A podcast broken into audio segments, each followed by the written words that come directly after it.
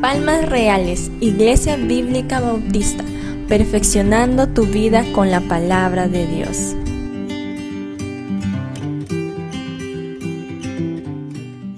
Muy buenos días, queridos hermanos y hermanas en Cristo Jesús. Qué grato es volvernos a reunir para alabar, adorar a nuestro buen Dios. Y sobre todo es grato poder tener este tiempo de abrir la Biblia para aprender más de la santa palabra de nuestro buen Dios. Hoy estamos iniciando una nueva serie que nos va a llevar hasta fin del mes de septiembre esta serie tiene como propósito que reflexionemos sobre los beneficios que obtenemos en nuestras vidas diarias al estudiar constantemente la palabra de Dios. Ya que estamos entrando a septiembre, el mes de la Biblia, vamos a estar acercándonos a la Biblia para ver qué dice ella sobre sí misma, sobre la misma Biblia. Esta serie la hemos titulado farolas. Y me han preguntado por qué la hemos titulado así. Bueno, quisiera empezar explicándoles un poco qué es una farola. Una farola, por regla general, es toda lámpara que ilumina el camino por donde se transita, por donde se está caminando.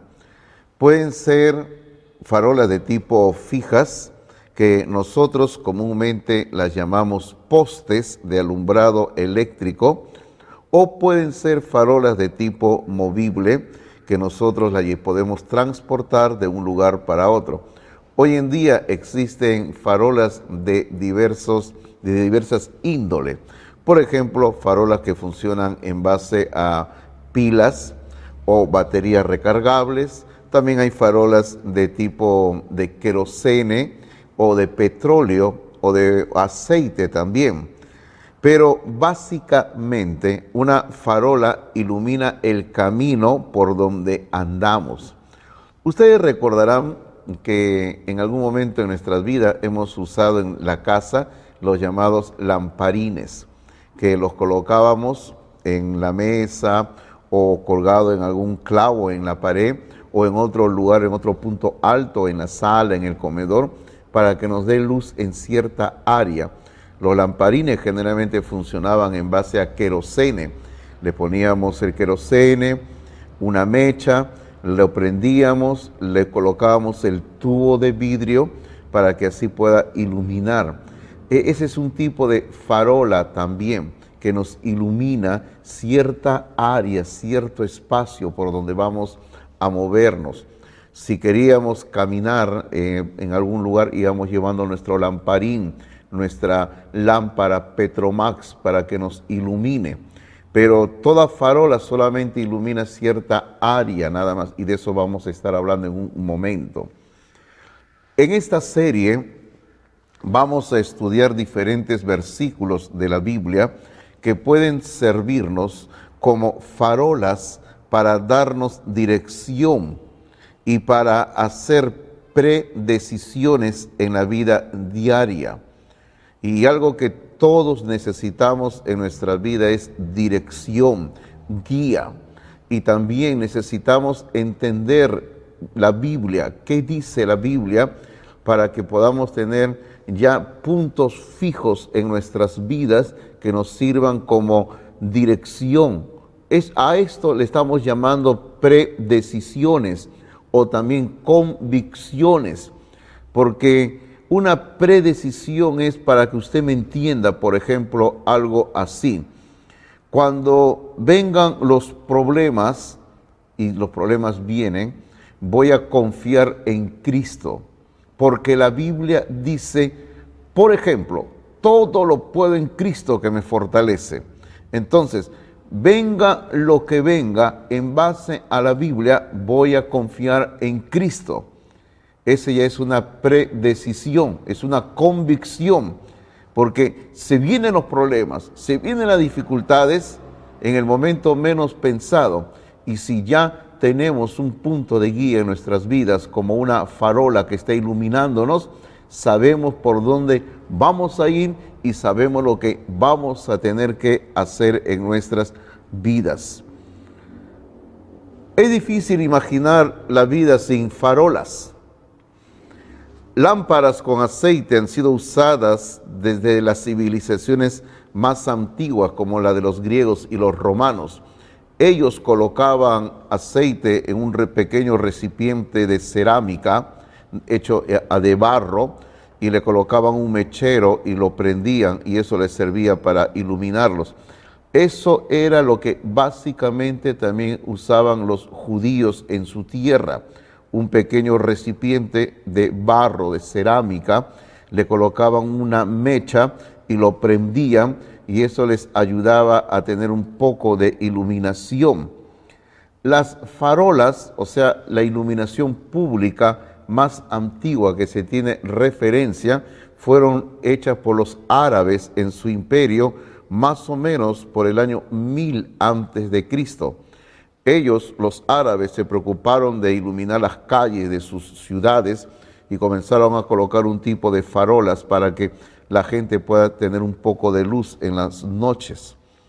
En nuestro país, el Perú, durante la época del virreinato y de la república, se usaban farolas que eran alimentadas con aceite.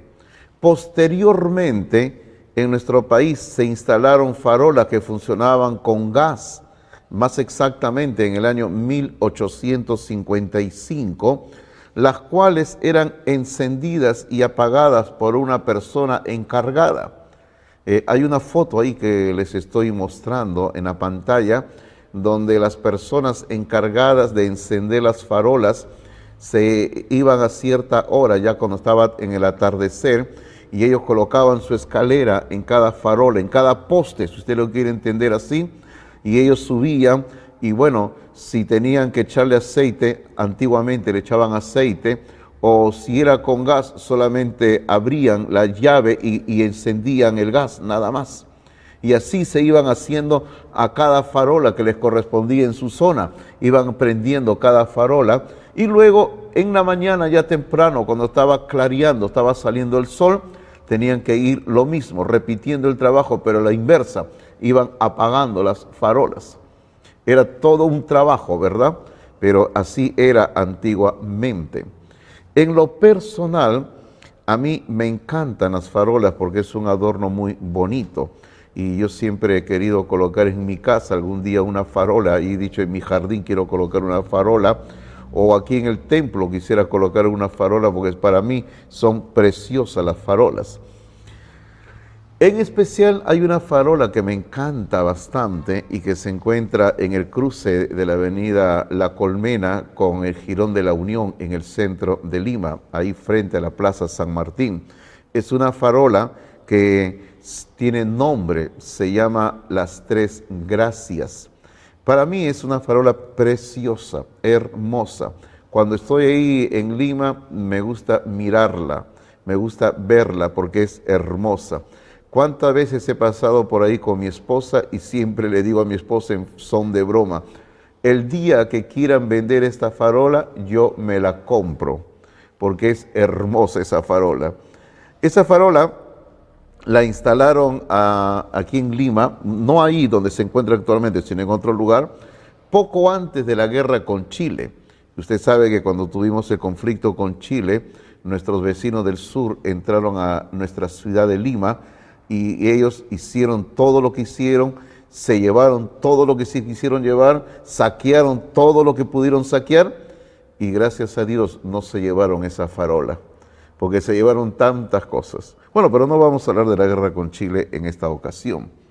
Pero la mayor ventaja de una farola que incluye es la prevención de accidentes en la vía pública, el aumento de seguridad porque ilumina las noches, y está demostrado que es algo beneficioso en cuanto a seguridad, porque todos nosotros preferimos caminar por un lugar que está iluminado por farolas. En las carreteras inclusive hay algunos puntos que se colocan en las pistas, que cuando uno está yendo en un auto, en un transporte, eh, la luz misma hace que se refleje y son puntos guías, como unas pequeñas farolas. Entonces, las farolas siempre sirven como puntos de referencia para guiarnos en el camino, en la oscuridad. Vamos a empezar esta serie de sermones estudiando el Salmo 119, versículo 105. Inclusive yo creo que usted ya lo debe de conocer de memoria. Eh, este, este versículo va a ser nuestra primera farola para guiarnos como punto de referencia en la vida. Leamos qué dice este versículo, Salmo 119, versículo 105. Dice, Tu palabra es una lámpara que guía mis pies y una luz para mi camino. Precioso versículo, ¿verdad? Dice una vez más, tu palabra, le está hablando el salmista a Dios. Le dice, Dios, tu palabra es una lámpara que guía mis pies y una luz para mi camino. El pastor Jeff Adams, que es un hombre de Dios muy sabio en las escrituras, a mí me gusta oírlo y leer algunas de sus publicaciones que están en nuestro idioma español. Tiene un libro publicado sobre el Salmo 119. Este libro, el año pasado, cuando estuvimos eh, también celebrando el mes de la Biblia, si usted recuerda, estuvimos usándolo para predicar sobre el Salmo 119. Y este libro es precioso, vale la pena invertir un poco de dinero, comprarlo y leerlo. Yo siempre lo leo, lo consulto partes, es un libro que a mí me gusta bastante. Hay una partecita cuando él llega al Salmo 119, versículo 105, donde él hace este comentario preciso. Lo leemos, dice así. La Biblia es el instrumento que Dios ha provisto para darnos luz en las tinieblas y oscuridad del presente mundo. Ahora, observe lo que está ahí resaltado en la pantalla. Dice, nuestra lámpara es la palabra de Dios. Nuestra lámpara no es el consejo sabio de personas piadosas. Estos, o sea, estos hombres sabios, estos podrían ayudarle a encender la lámpara, pero ellos no son la lámpara. Muchas veces intentamos sustituir la lámpara con una multitud de cosas, pero solo hay una lámpara, la palabra de Dios. Quiero volver a lo que dice ahí en la nota que hemos colocado, en la parte que está resaltada, donde dice, nuestra lámpara es la palabra de Dios. Nuestra lámpara no es el consejo sabio de personas piadosas.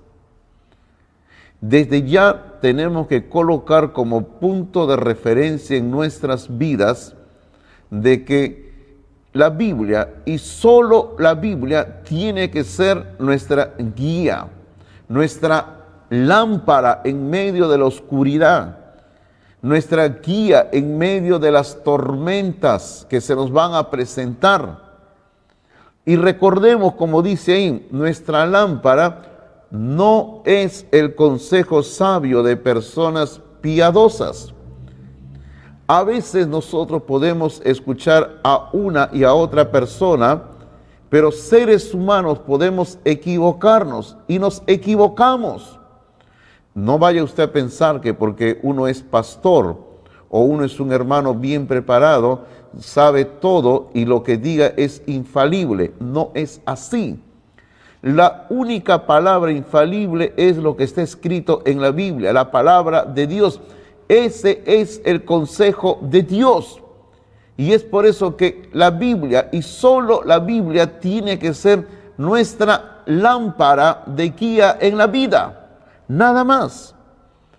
Ahora, imagine este versículo, el Salmo 119, 105, imagínelo en el contexto de la época del mundo de, David. Estamos hablando más o menos en el año 1000 antes de Cristo.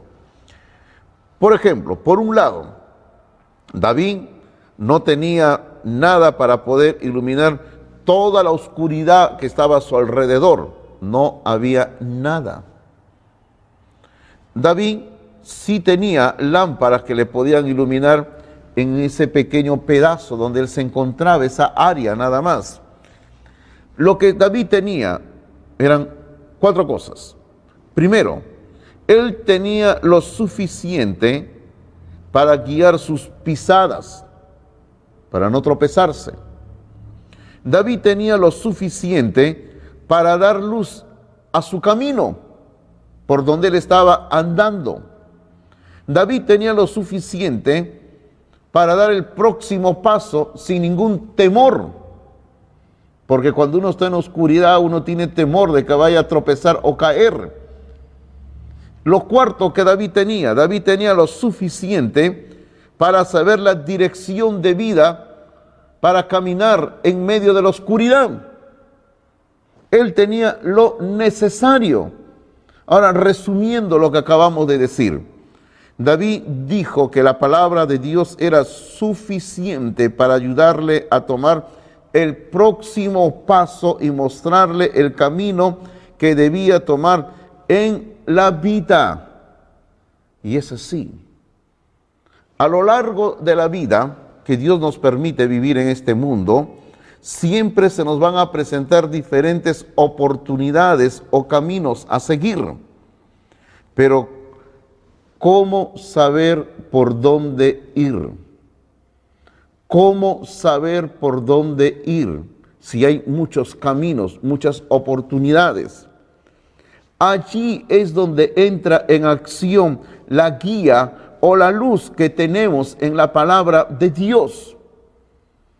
Porque la Biblia, Dios a través de su Biblia, Dios a través de su santa palabra, nos provee de luz espiritual para guiar nuestras vidas.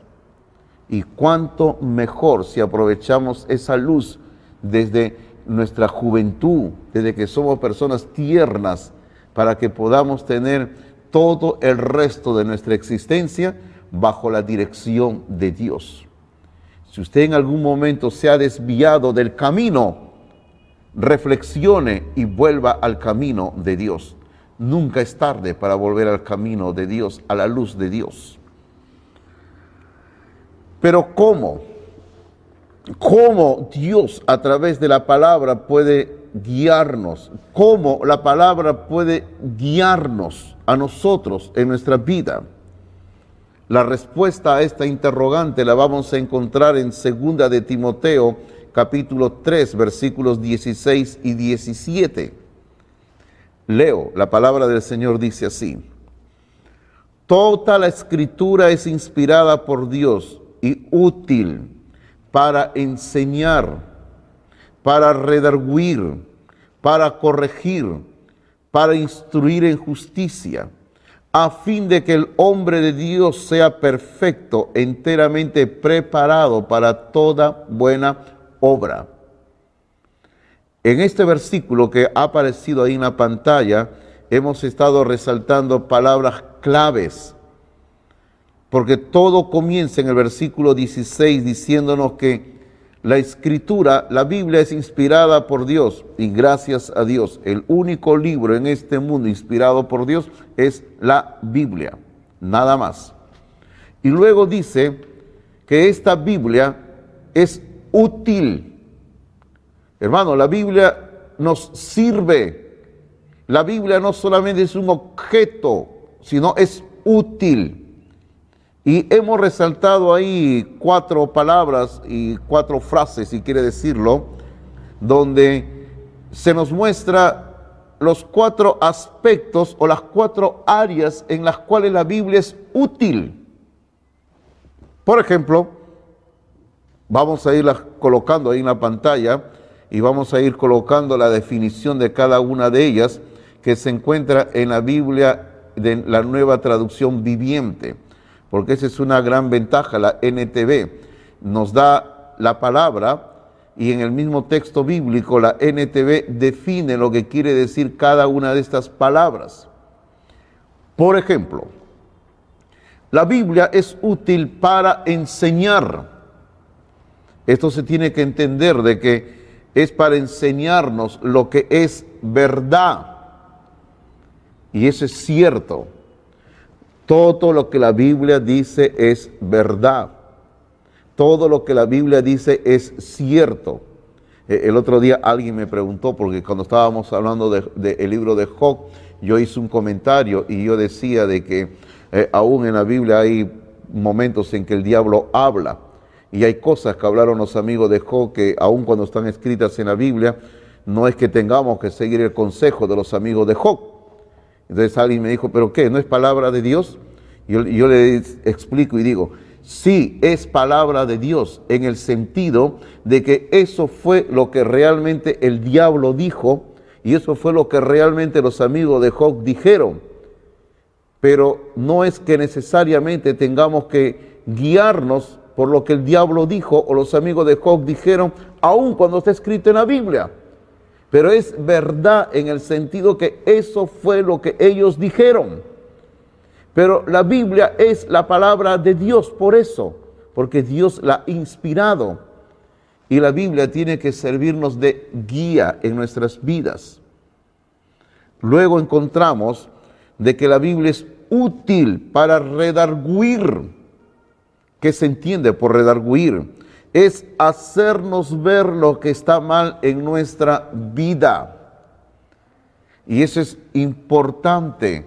Jesucristo mismo nos dijo que antes de ponernos a sacar la paja en el ojo ajeno, saquemos la viga que hay en nuestros ojos.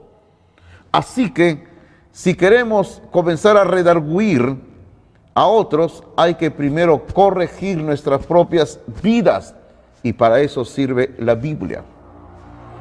La Biblia es útil para corregir, es decir, nos corrige cuando estamos equivocados. Somos seres humanos falibles y nos podemos equivocar. Cuando alguien se equivoca en la obediencia a Dios, deja de obedecer a Dios, hay que reflexionar y volver a obedecer a Dios. En cuarto lugar, la Biblia es útil para instruir en justicia, es decir, nos enseña a hacer lo correcto. La Biblia, la palabra de Dios nos da ejemplo cómo hacer lo correcto en nuestras vidas.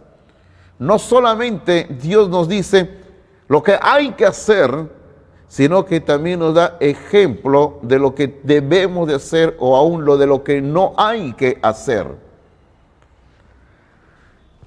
En el libro de los Salmos, en el capítulo número 1, versículos 1 al 4, el mismo rey David, que escribió el Salmo 119 que hemos estado reflexionando, nos da otra perspectiva sobre la palabra de Dios. Y esta perspectiva es también sumamente interesante y nutritiva para nuestras vidas. Vamos a leer en el Salmo capítulo 1, versículos 1 al 4, por favor. Dice así el versículo número 1. Bienaventurado el varón que no anduvo en consejo de malos, ni estuvo en camino de pecadores, ni en silla de escarnecedores se ha sentado, sino que en la ley de Jehová está su delicia y en su ley medita de día y de noche. Será como árbol plantado junto a corrientes de aguas que da su fruto en su tiempo, y su hoja no cae, y todo lo que hace prosperará. No así los malos, que son como el tamo que arrebata el viento.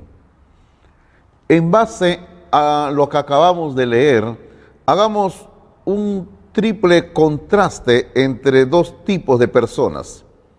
Por un lado, vamos a tener al hombre o a la mujer con la palabra de Dios y por el otro lado vamos a tener al hombre o a la mujer sin la palabra de Dios. La persona que anda con la palabra de Dios, según este salmo, es bienaventurado.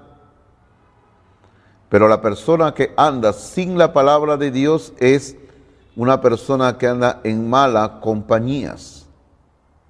Y es una diferencia enorme, porque la Biblia dice que el que anda con sabios, sabio será, pero el que se junta con necios será quebrantado. El segundo contraste, la persona que anda con la palabra de Dios es una persona fructífera, o sea, es una persona que recibe y va a dar frutos para la gloria de Dios. Pero el hombre o la mujer que anda sin la palabra de Dios es una persona inservible para los propósitos de Dios. No da nada para la obra de Dios. No produce nada para Dios. El tercer contraste es el hombre o la mujer que anda con la palabra de Dios es una persona que prospera, bendecida, recibe bendiciones de parte de Dios, no solo en lo espiritual, sino también en lo material. Pero el hombre o la mujer que vive sin la palabra de Dios es una persona inestable. No hay bendición, no hay bendición de Dios. De acuerdo a lo que acabamos de ver en este Salmo número 1 y también lo que se desprende del Salmo 119, 105, si leemos la Biblia y la obedecemos, ojo con esto, si leemos la Biblia y la obedecemos, podemos obtener seis beneficios. Beneficio número uno, y este es el beneficio, yo diría, básico, importante, porque todo lo que se haga de aquí en adelante depende de este primer punto, de este primer beneficio de esta primera guía en nuestras vidas. Lo que estamos hablando, lámparas, farolas. Si usted no entiende esto y no comienza desde este punto, todo lo que venga no servirá de nada. Entonces, beneficio número uno, nos guiará a la salvación en Jesús. En segunda de Timoteo capítulo 3, versículo número 15, dice así la palabra de Dios. Y que desde la niñez has sabido las sagradas escrituras, las cuales te pueden hacer sabio para la salvación por la fe que es en Cristo Jesús. Todo hombre o mujer que se pone a leer la Biblia con un corazón abierto, con una mente abierta, dejando y permitiendo que Dios le enseñe, que Dios le ilumine, solo con leer la Biblia, Dios puede guiarlo a la salvación en Cristo Jesús. Usted necesita empezar la vida teniendo a Cristo como Salvador. Si no tiene a Cristo como Salvador, todo lo demás es inútil, no sirve de nada en la vida. Así que lo primero, lo primero es Jesucristo, nuestro Salvador. Segundo beneficio que obtenemos si leemos y obedecemos la Biblia. Beneficio número dos, nos dará la nutrición necesaria para crecer en nuestra vida cristiana. Primera de Pedro 2.2 está comparando aquí al creyente con una criatura recién nacida. Dice que hay que desear como niños recién nacidos la leche espiritual no adulterada para que por ella crezcáis para salvación. Esa leche espiritual no adulterada es la Biblia, la palabra de Dios. Y este versículo dice que por medio de esa palabra no adulterada, esa leche, podemos crecer para salvación. O sea, podemos desarrollar nuestra vida espiritual hasta llegar a la presencia de Dios. Nosotros siempre insistimos, hermanos, hermanas, estudie la Biblia, métase a la Biblia. Eh, pronto estamos iniciando una serie de cursos aquí en nuestra iglesia ya está saliendo la propaganda. Hay que invertir tiempo, un poco de recursos financieros por materiales y cositas así. y estamos haciendo un esfuerzo para poder dictar estos cursos durante las noches y en línea, hermanos, y ustedes puedan beneficiarse con la enseñanza. O sea, estamos poniendo a su disposición enseñanza constante de la Biblia, porque la necesitamos. Necesitamos meternos a la Biblia todos los días de nuestra vida. Beneficio número tres. Nos dará las fuerzas para sobreponernos a los designios de Satanás. En primera de Juan 2:14 dice así: Os he escrito a vosotros padres, porque habéis conocido al que es desde el principio.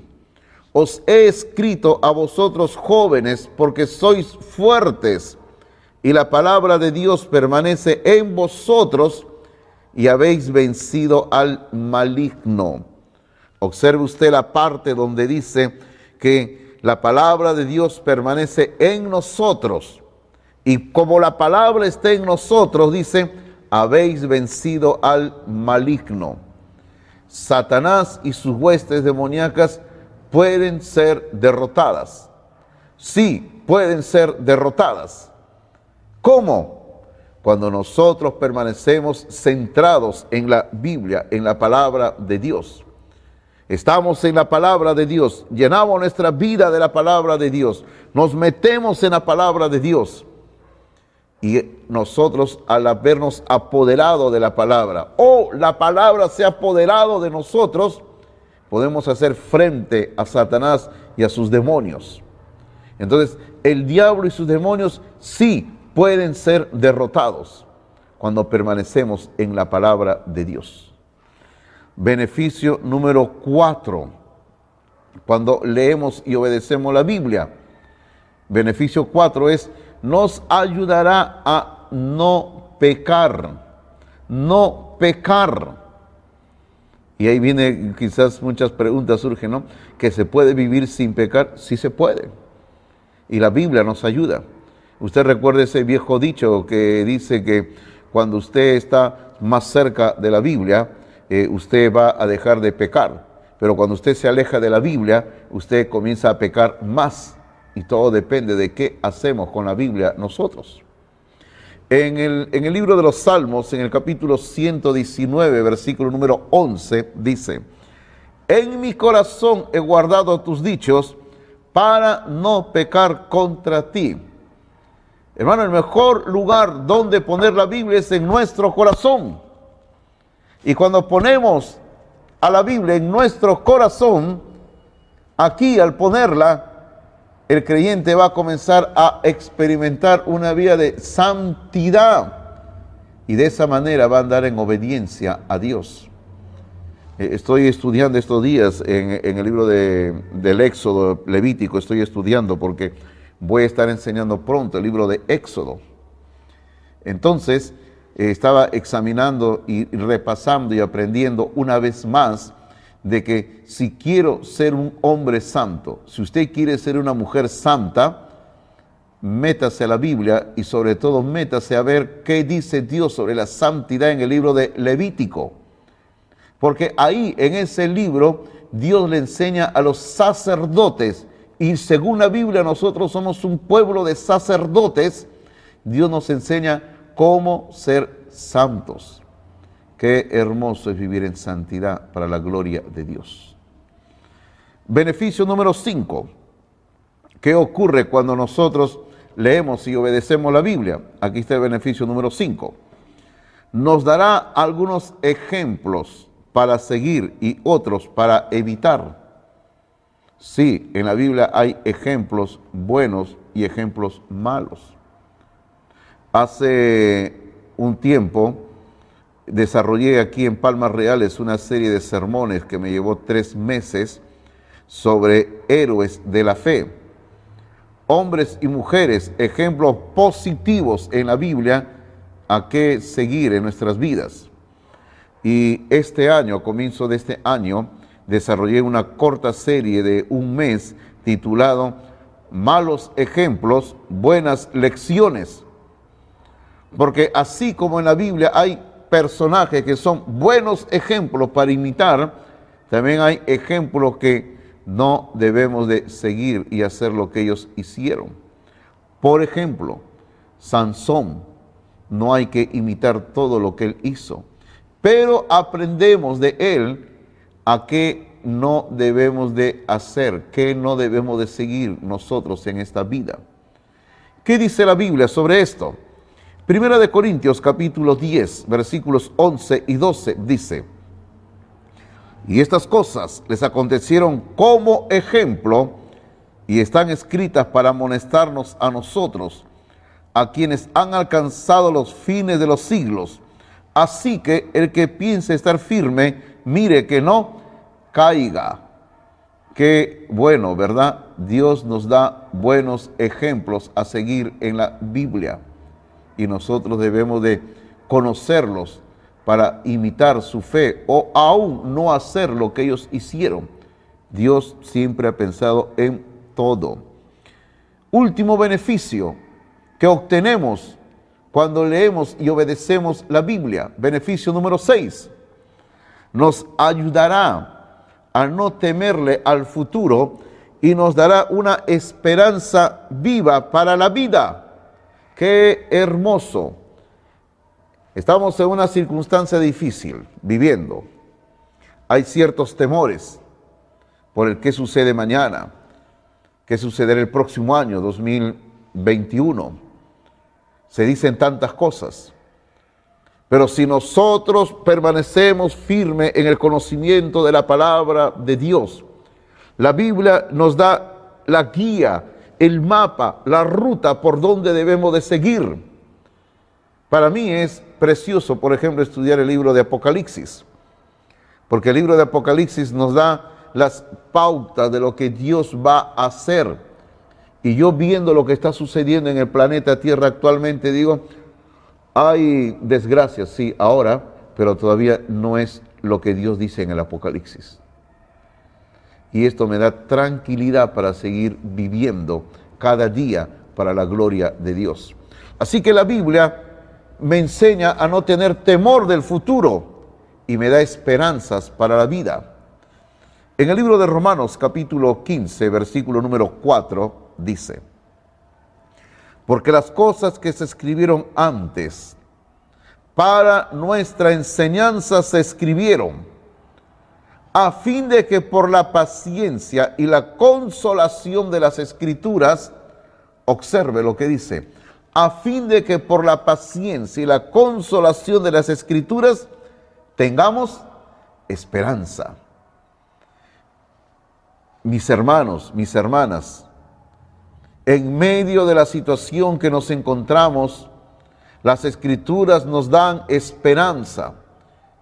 Y ya que estamos hablando de puntos guías en nuestra vida, farolas, faro, un faro, eh, una luminaria, tenemos que entender esto. La mejor guía que tenemos para nuestro diario vivir es la Biblia, la palabra de Dios. Y en ella encontramos todo lo que nosotros necesitamos.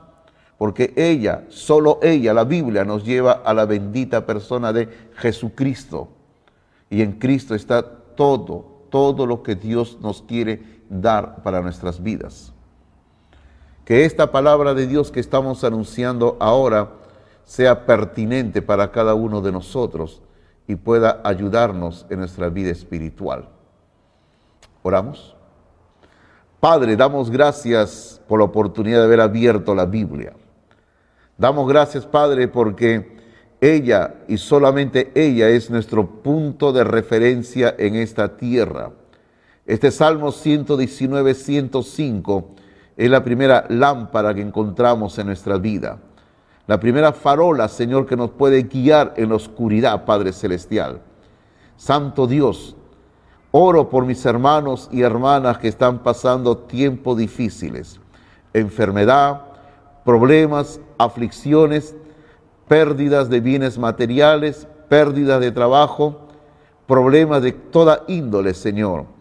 Oh Padre, yo sé que estamos en una en un tiempo, en una etapa que estamos viviendo en este planeta de crisis, de desesperanza, de tristeza. Hay incertidumbre porque la economía nacional está bajando. La economía mundial también está siendo golpeada. Pero en medio de esta situación, Señor, te tenemos a ti, Padre. Tenemos a Dios a nuestro lado. Y tu palabra dice que contigo somos más que vencedores. Y Padre, quiero fortalecer a mis hermanos diciéndoles, solo en Dios, solo en Cristo, solo en la Biblia tenemos todo lo que necesitamos. Padre, bendice tu palabra predicada en esta mañana. Oramos en el nombre de Jesucristo. Amén, Señor. Amén. Dios les bendiga a ustedes.